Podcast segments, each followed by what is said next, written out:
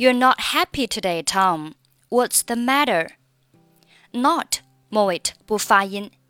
You're not happy today, Tom. What's the matter? Well, I failed the math examination. Failed 末尾的不发音。I failed the math examination. I feel quite ashamed.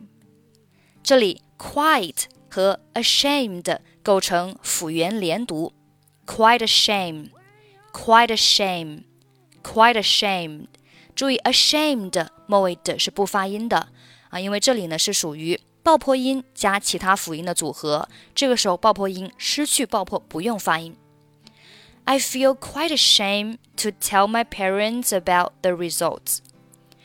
Parents 和 about 这里读快的话呢，也是可以连在一起读的啊。 Parents about, parents about, parents about. I feel quite ashamed to tell my parents about the results. About 末尾也是不发音的。整句话，Well, I failed the math examination.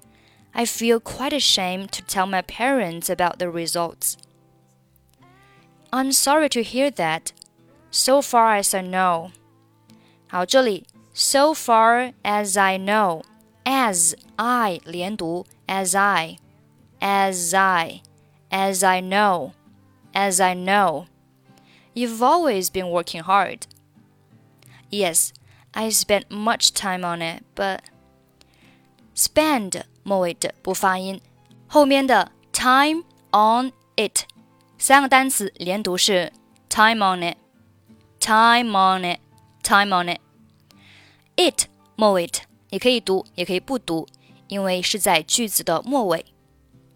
I spent much time on it，或者是 I spent much time on it。But Tom, there's nothing to be ashamed of. Ashamed 和 of 连读，ashamed of, ashamed of. There's nothing to be ashamed of. You have done your best. You were just unlucky, you know. Just 末尾不发音。You were just unlucky, you know. Cheer up, cheer up 连读，cheer up, cheer up. I'm sure you will pass next time. Next 末尾不发音。Next time, next time. Thank you. 好，我们从第一句再慢速读一下。 You're not happy today, Tom. What's the matter? Well, I failed the math examination. I feel quite ashamed to tell my parents about the results.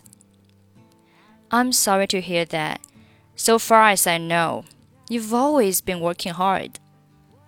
Yes, I spent much time on it, but. Tom, there's nothing to be ashamed of. You have done your best. You were just unlucky, you know. Cheer up. I'm sure you will pass next time. Thank you.